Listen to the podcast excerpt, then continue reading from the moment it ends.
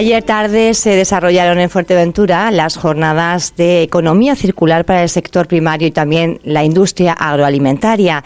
Es en el marco de un proyecto que se llama AD4MAC, que impulsan el Cabildo de Fuerteventura, también GDR Maxorata y el Gobierno de Canarias. Hoy tenemos precisamente al director general de lucha contra el cambio climático y medio ambiente del Gobierno de Canarias, José Domingo Hernández, eh, Herrera, Fernández Herrera. Buenos días, José Domingo. Hola, ¿qué tal? Buenos días radio oyentes de Radio Insular. Bueno, ¿cómo, cómo fueron las jornadas ayer eh, primando el sector primario, que es uno de los sectores pues, más afectados de la pandemia, al que le está costando bastante eh, reactivarse, sobre todo eh, en este contexto socioeconómico que tenemos ahora?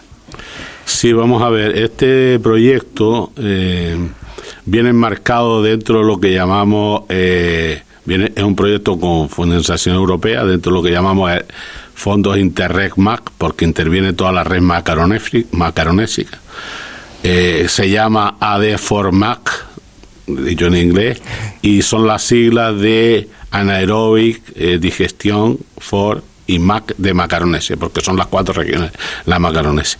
Bueno, este proyecto que se está desarrollando en las siete islas, las siete islas, pero en esta ocasión en Fuerteventura, donde la hemos, digamos, inaugurado de alguna manera, tanto el director general de ganadería, Taise Fuente, como yo mismo, ayer por la tarde.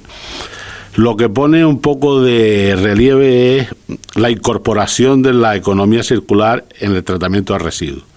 Vamos a ver, la, la ley 7 de 2022 que se aprobó o que se publicó en el BOA el 9 del 4 de este año, incorpora ya una nueva ley eh, eh, española que proviene de transposiciones de, entre otras, de directivas europeas en el último marco, digamos, del, del Green Deal europeo, es decir, todo lo que hace referencia a la economía verde. Y entonces lo que pone de manifiesto precisamente es la incorporación de la economía circular en el tratamiento de los residuos. Por eso la ley se llama Ley de Residuos y, Suelos Contaminados en la Economía Circular. Vale, entonces, ¿qué es lo que proviene de todo esto? Bueno, pues lo que proviene es que pasamos de lo que era una economía lineal, que era prácticamente el usar y tirar, a darle uso secundario a los residuos que se generan en esa primera etapa. Eso lo mandata no solamente la ley esta, sino el PIRCAN, el Plan Integral de Residuos Canarias, que se aprobó en diciembre pasado y que ya incorpora pues toda la jerarquía dentro de los residuos. La jerarquía dentro de los residuos pasa de tener no solamente la prevención, que es lo primero que tenemos que hacer, lo primero que tenemos que hacer es no generar residuos, ese es el primer paso, y el siguiente paso sería la reutilización y el reciclaje. Y a partir de ahí viene la valorización. Y el resto mínimo es lo que debe de ir a Vamos a tratar de, contextualizar esto eh, en una granja, en Fuerteventura, por ejemplo, para pasar de esa economía lineal a la economía circular que se quiere para aprovechar todo, eh, todo el proceso al final de, de, un producto, de algo que se, que, se, que se genera.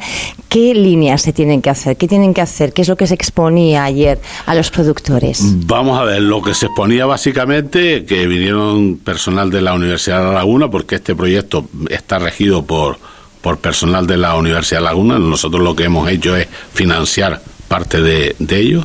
Bueno, por lo que se exponían allí, básicamente ayer se dieron dos técnicas.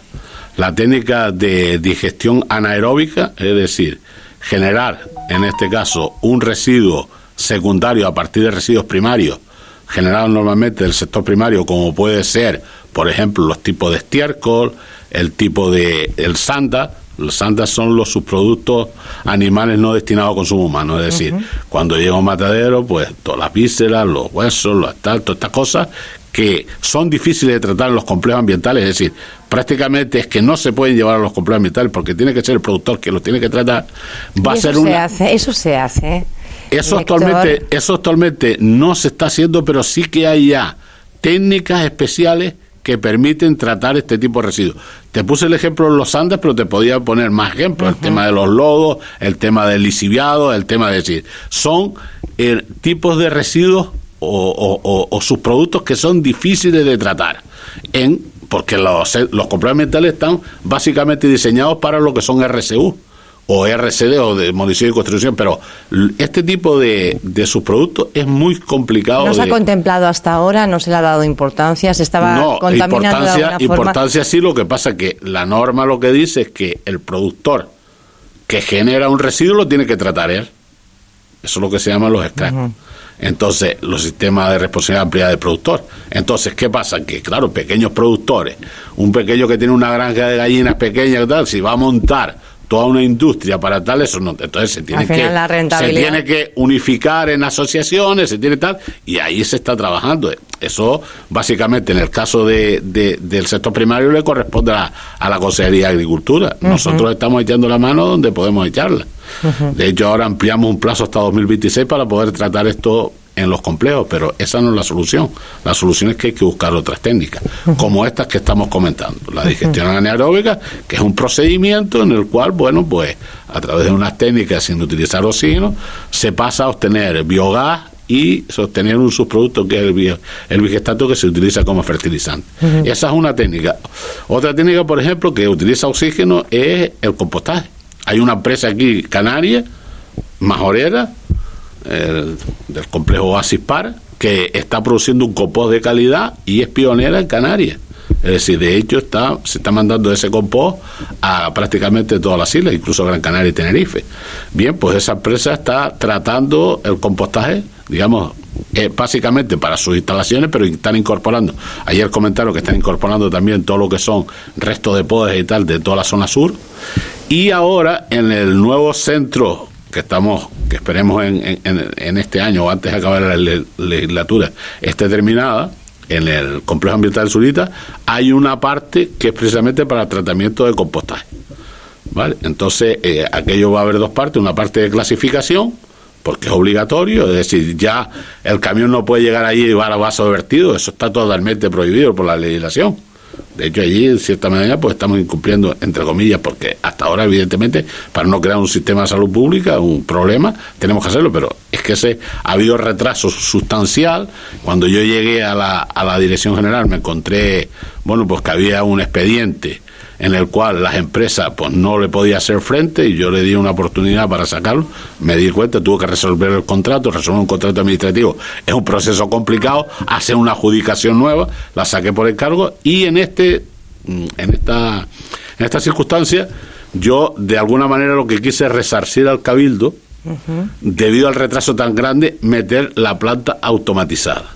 Es la primera planta automatizada de Canarias que la automatiza el gobierno de Canarias. El resto, las islas grandes, Gran Canaria y Tenerife, la automatizó los cabildos, pero esta la automatiza íntegramente el gobierno de Canarias. Estamos hablando de una inversión extra de 10 millones de euros que es la que ahora mismo se está ejecutando allí. ¿Cuáles son los plazos y cómo va a ser el vertedero, el complejo? Eh, bueno, pues cuando tengamos, esa planta, cuando tengamos esa planta de clasificación, pues ¿Cuáles son los, plazos? Los plazos, esperemos que, el plazo creo que, si no recuerdo mal, estaba hasta junio del 23, pero vamos a intentar de acelerarlo.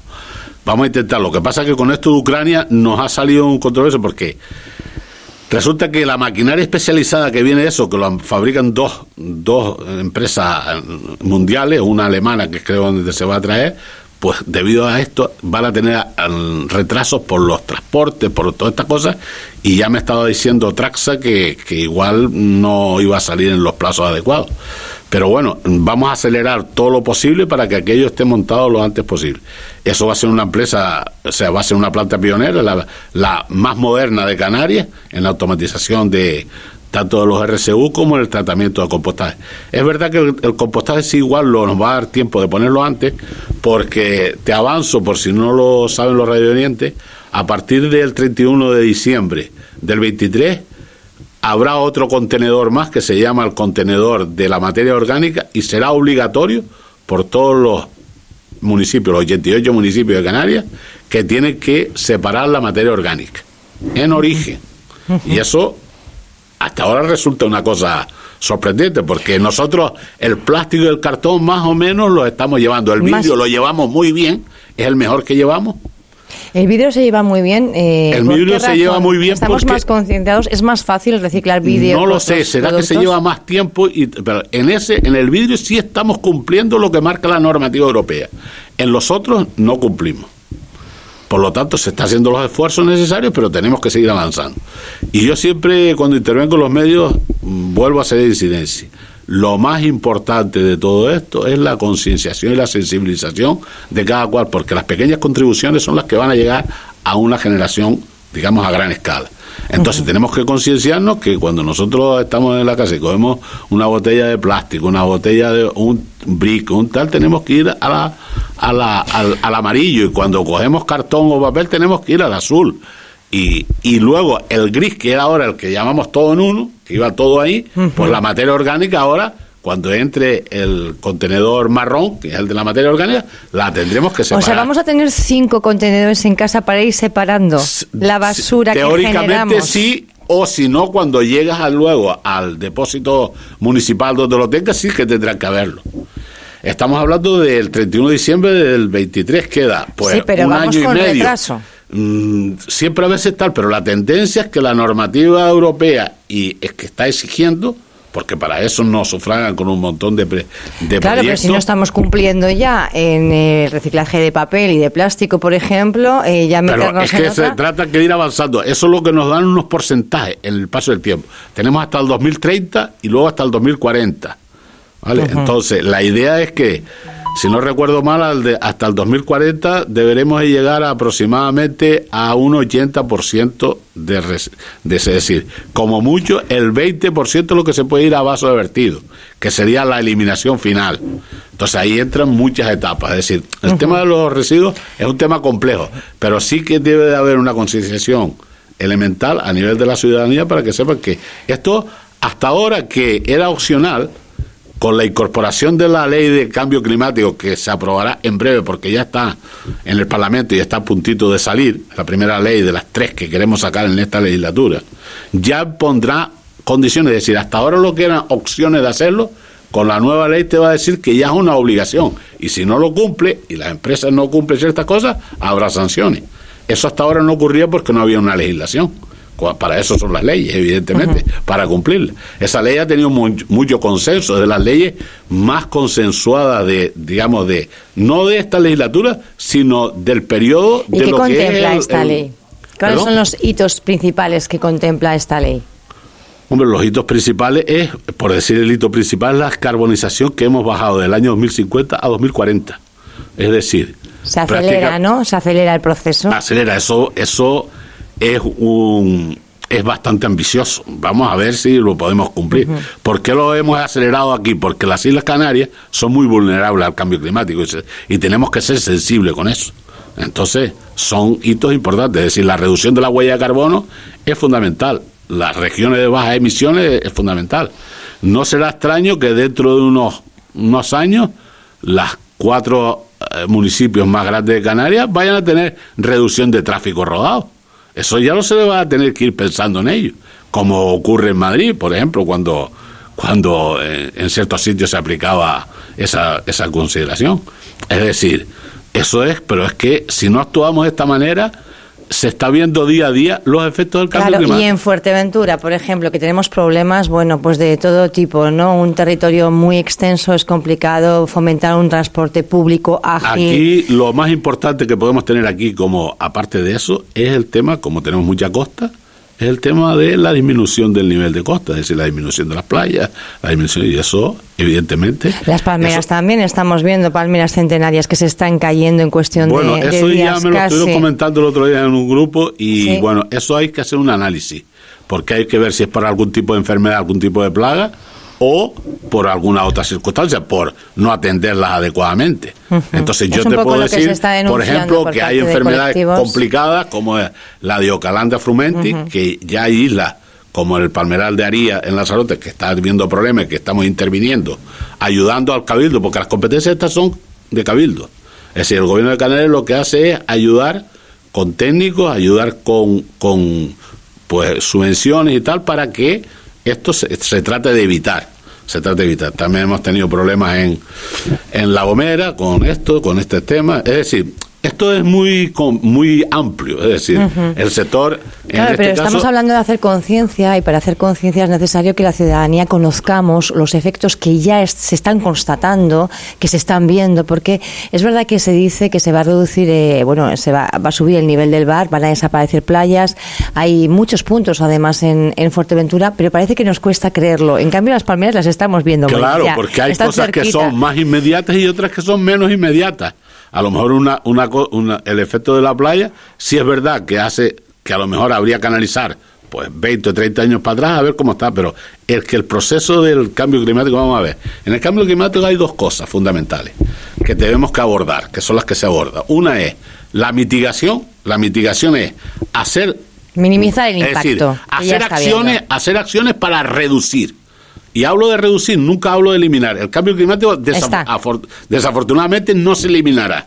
Se hará más lento, que es lo que vamos a pretender. Es decir, eso se llama mitigar. Y luego está la otra parte, que es casi más importante que la mitigación, que es la adaptación. Es decir, nos tenemos que adaptar, todos los seres vivos, nos tenemos que adaptar a convivir ahora con estos nuevos, con esta nueva realidad y por lo tanto, pues el ser humano, las especies vivas, todos nos tenemos que ir adaptando. Y eso se está viendo hoy en día, que hay un montón de alteraciones en la biodiversidad que están afectadas por eso y se ven, eh, se ven afecciones que son importantes. Por lo tanto, eso es lo, son las dos áreas en las cuales tenemos que incidir. En Fuerteventura, ¿qué acciones concretas se, se, prevén precisamente para trabajar en estas dos líneas de acción?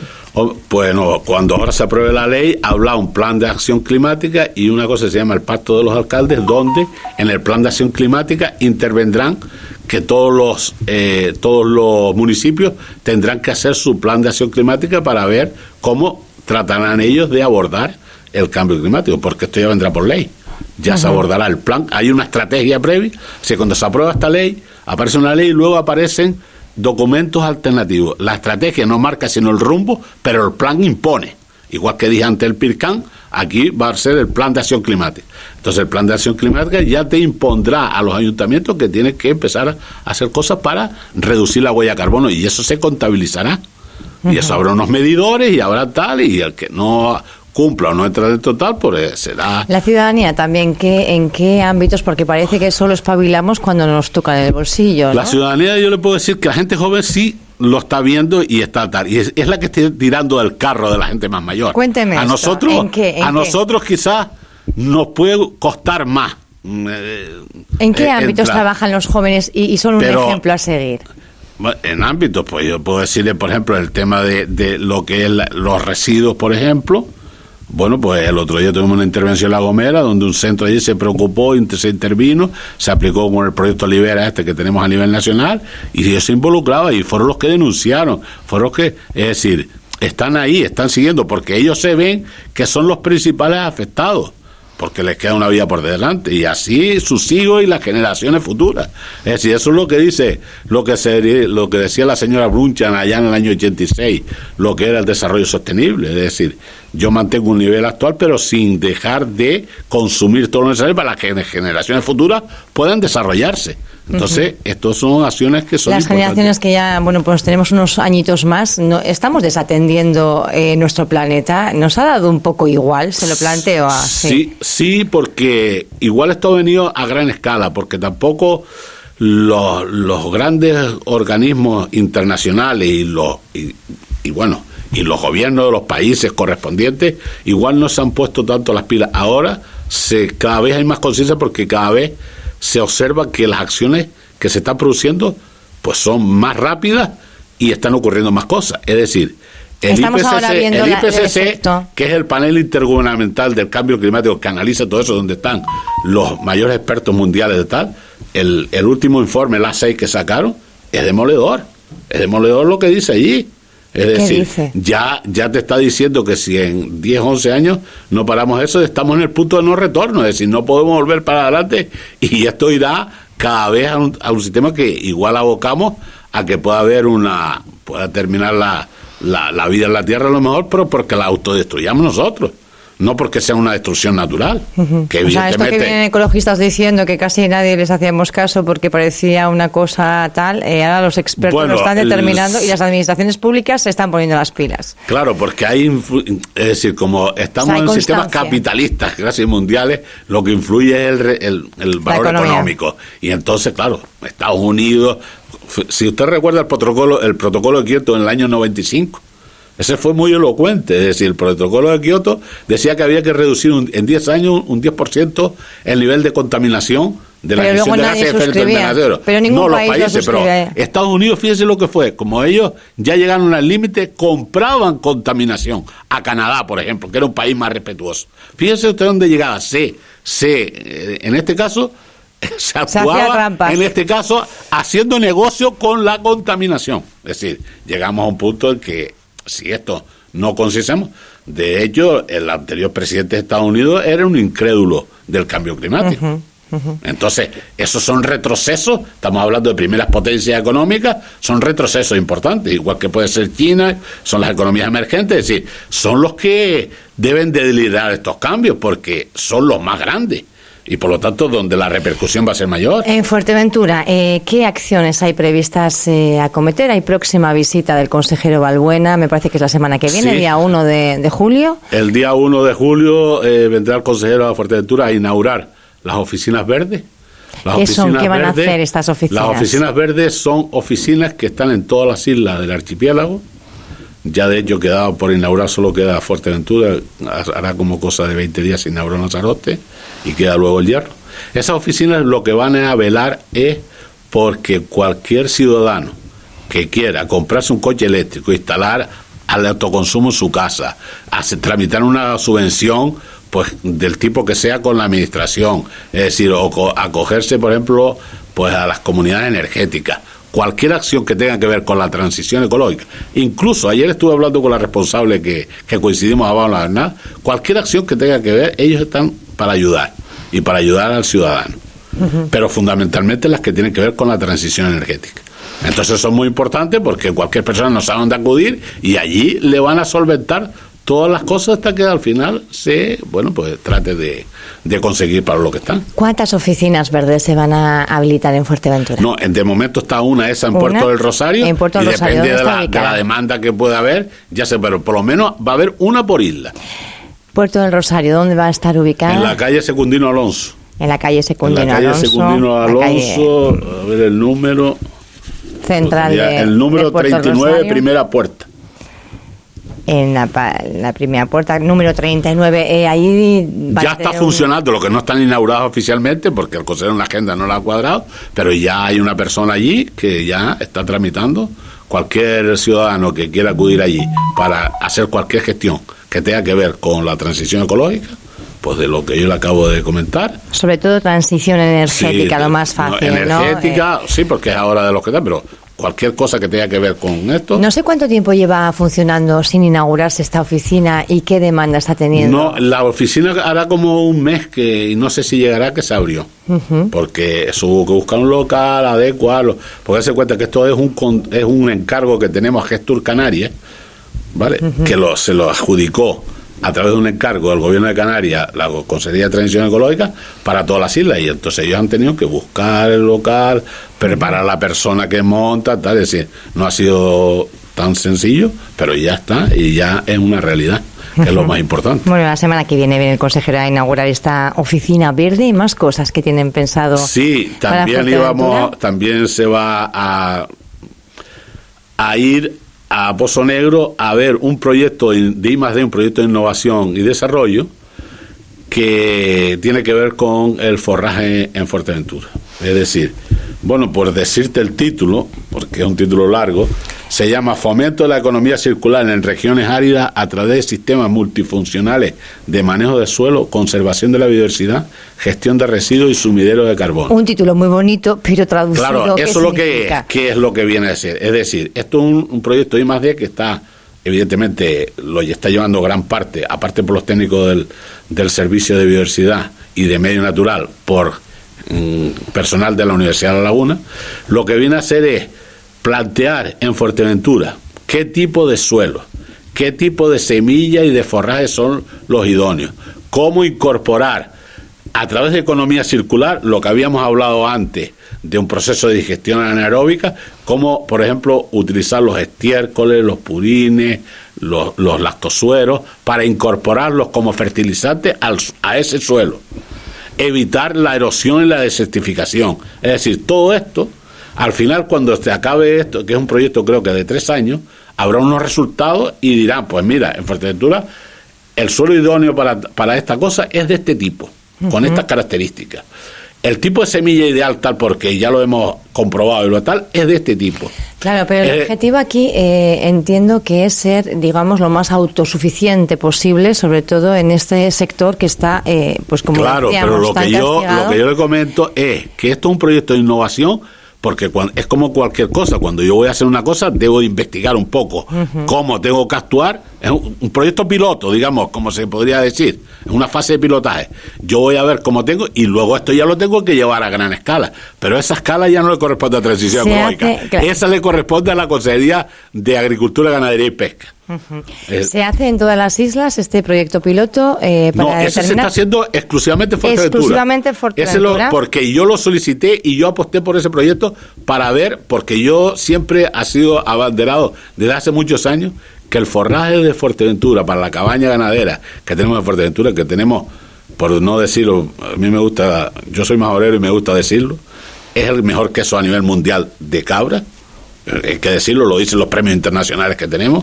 Por lo tanto, ¿por qué después de 30 años que llevamos, creo que, no sé si tanto, igual puedo fallar la fecha con la denominación de origen y demás, no se está produciendo forraje en la isla de Fuerteventura para, para, para alimentar la cabaña nuestra. Ahora el efecto de Ucrania y la guerra de Ucrania ha tenido un efecto colateral. Si nosotros tuviéramos, no tendríamos que importar.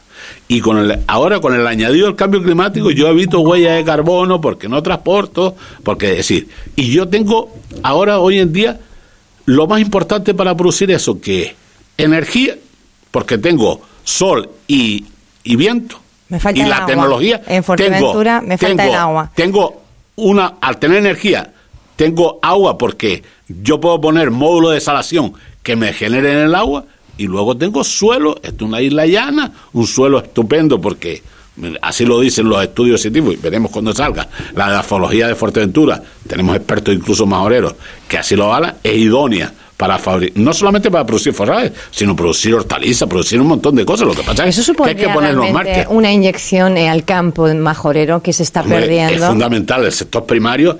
ayer me decía un agricultor, Sí, pero la gente aquí no nos hace tal. Y sepan que todo el mundo come de nosotros. Digo, tiene usted toda la razón. Es que el sector primario es fundamental. ¿De dónde sale la comida de, todos los seres vivos? El sector primario. Por lo tanto, hay que apostar por él. Es un sector fundamental. es decir, aquí miramos mucho el sector turístico, porque sí, porque es la, la fuente, pero no deberíamos de mirar para otro lado, para el sector primario. Pero se pueden vincular para que realmente haya una economía circular. Se deben vincular.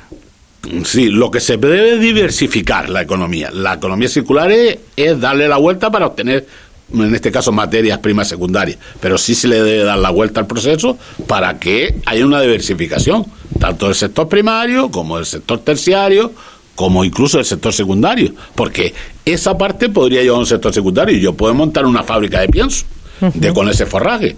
Es que vamos a ver, pero si se hace en Andalucía, Andalucía tiene regiones prácticamente como Fuerteventura, ¿por qué no se puede hacer aquí?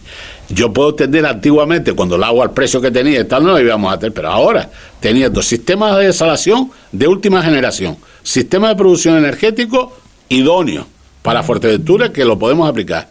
Bueno, yo te puedo decir que nosotros avanzamos desde, desde el gobierno, hicimos un proyecto, un anteproyecto, para montar un sistema de desalación precisamente accionado con energía fotovoltaica para la granja de Pozo Negro, precisamente, además lo teníamos bastante bien hilvanado porque utilizamos fotovoltaica y la idea era que todo el parking de todas las instalaciones en su techo llevaran los paneles, con lo cual como decimos vulgarmente, matamos para un tiro, es decir, producimos sombra para los coches con tal, y encima, encima tenemos los paneles fotovoltaicos para producir la energía, para activar, creo que eran cuatro módulos de insalación y producir allí agua para los, la, la, el, es decir, los agricultores de la zona que lo vienen demandando a un precio muy competitivo, a lo mejor no llega a 40 céntimos el metro cúbico. Eso, ese proyecto que nosotros lanzamos, lo tiene el Cabildo para que lo desarrolle.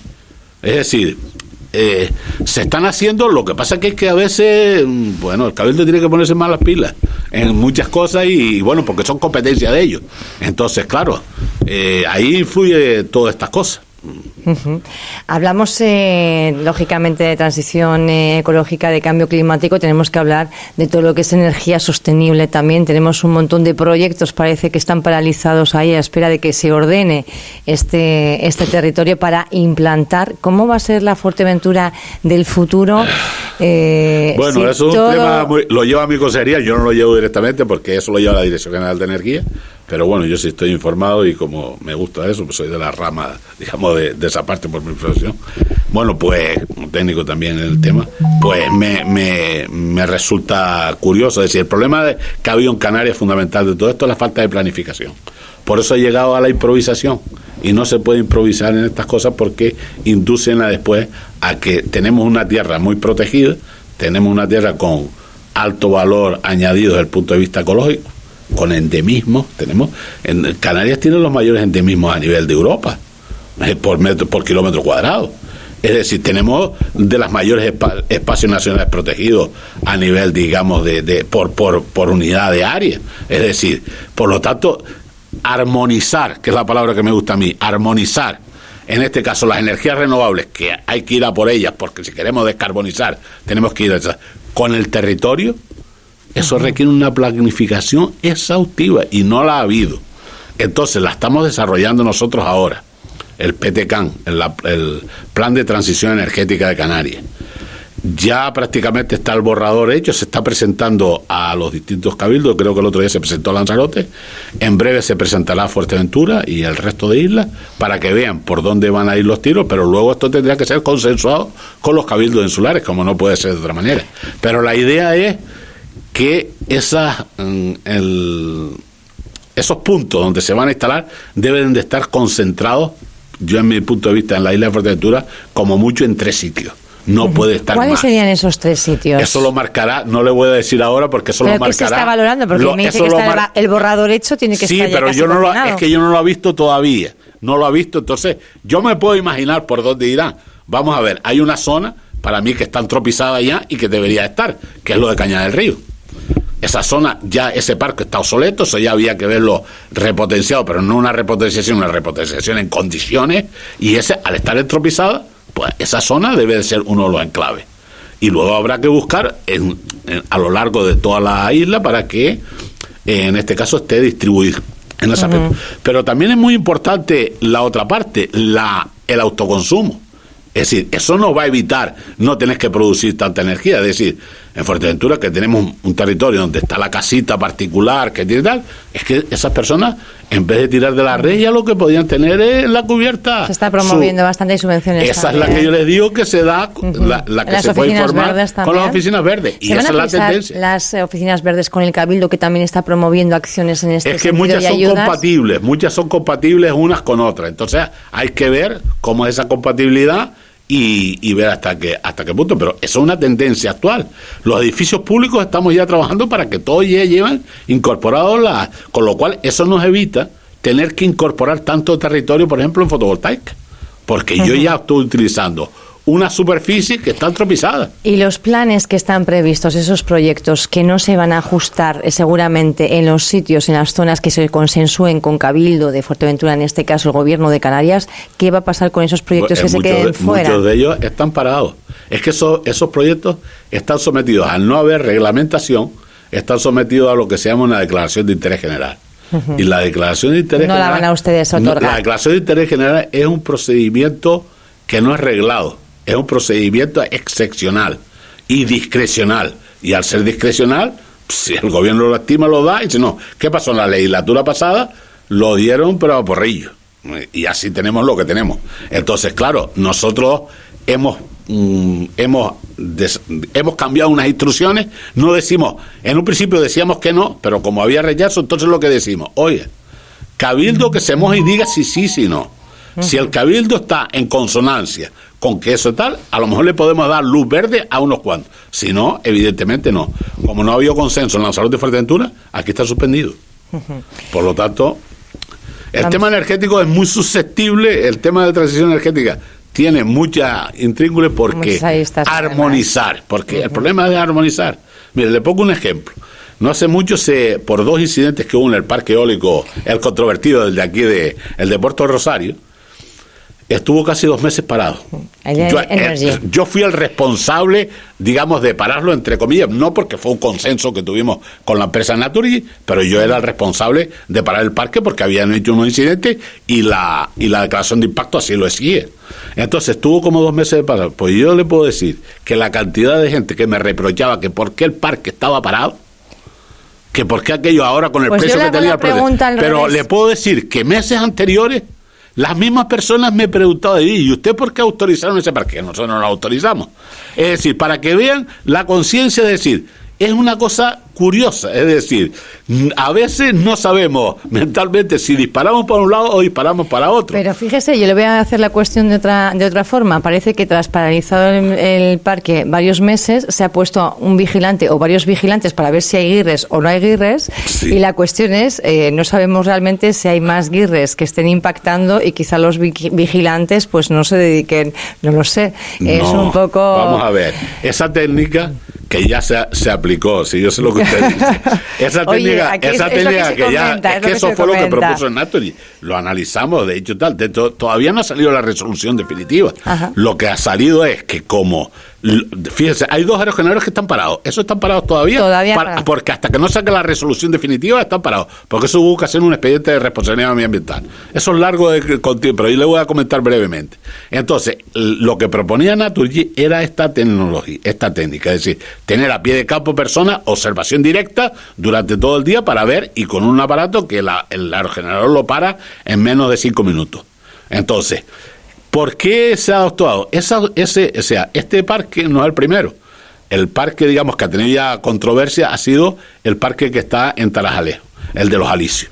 Allí ya ha habido incidentes. Se aplicó esta técnica y ya llevamos unos 5 o 6 meses y no ha habido ningún accidente más. ¿No ha habido o no se ha constatado? Esa es un poco la, pregunta. Vamos a ver, eh, las constataciones, ellos tienen que hacer un, una, o sea, hay que hacer un plan de vigilancia ambiental, tienen que llevarlo y hacer, y si hay un incidente lo tienen que comunicar. Si hacen una, una, una, o sea, un acto omiso de su tal, se puede llevar aparejada una responsabilidad de, primero administrativa y después de otras cosas, porque eso puede ir a fiscalía. Entonces, saben lo que, lo que se están temiendo. Para eso está la agencia también, la agencia de protección mirando. Es decir, aquí también se dijo que si aquello lo había, pero vamos a ver, ¿usted cree que eso no se hace una necropsia y luego si eso va a un instituto de toxicología en el que se hace unos exámenes y tal? Es que a veces la gente habla por hablar sin tener conocimiento de causa. Y a mí me hace mucha gracia esa circunstancia porque, claro, piensan que esto no tiene un control. Vamos a ver, le puedo decir, los GIRS están, la mayor parte están controlados con sensores. Eso lo lleva un, gabinete del Parque Doñana. Es decir, los GIRS es una especie protegida que llevamos un montón de años aquí. Tenemos una financiación europea muy potente con eso. Y ya le puedo decir, si, no sé si recordará hace dos años antes de la pandemia, hubo un envenenamiento de cinco guirres en la zona de Cofete. Eso se supo automáticamente, porque por los sensores se veía que, que esos bichos no se movían y automáticamente estaban localizados, porque eso tiene un GPS, estaban, se vio y se vio que estaban envenenados. Se hizo tal y se vio y se está estudiando, eso está todavía en secreto sumario, se está estudiando a ver por qué fue y en base a qué. Pues en este caso exactamente eso, tiene unos sensores, tiene tal, es decir, no crean las personas que esto es tan fácil y que tal. Esto yo una, una cosa, un estudio riguroso y contratado. Si esto se observa que esta medida es buena y tal, pues se le dará luz verde para que salga para adelante. Porque el parque está montado y está reglamentario porque un gobierno lo autorizó con esas condiciones. Y actos que ya estén nosotros no podemos ir en contra. Tenemos que ir eh, acabando. Tendremos la visita de José Antonio Balbuena la semana que viene, viernes 1 eh, de julio. Le preguntaremos a él, porque ya me ha dicho que usted, pues no sé, en, ese. Ah, en lo del PPM sí, y bueno, hay más cosas, de, la eólica marina, que va a haber tal, va a haber la controversia con tal. Es decir, van a haber cositas, bueno, se van a ir a hacer. Vamos a ver el tiempo que tiene, porque claro, viene con una agenda para veces tal y, y tenemos que ir a tres cosas y no sabemos el tiempo que, bueno, pues va a, estar. pero ya, ya vino no hace mucho, decía de los consejeros que más está viniendo Fuerteventura, para que no digan otros que no está viniendo el gobierno de Fuerteventura. Bueno, ahí echando una, unas cuantas puntadas al, al cabildo hoy. Domingo, José Domingo Fernández Herrera, gracias por estar esta mañana con nosotros y bueno, pues darnos eh, también esa visión. Yo creo que también nos ha abierto eh, los ojos y despejado algunas, algunas dudas. ¿eh? Poco a poco iremos entrando pistas. Nosotros, el gobierno está ahí trabajando y, y luchando por sacar cosas adelante.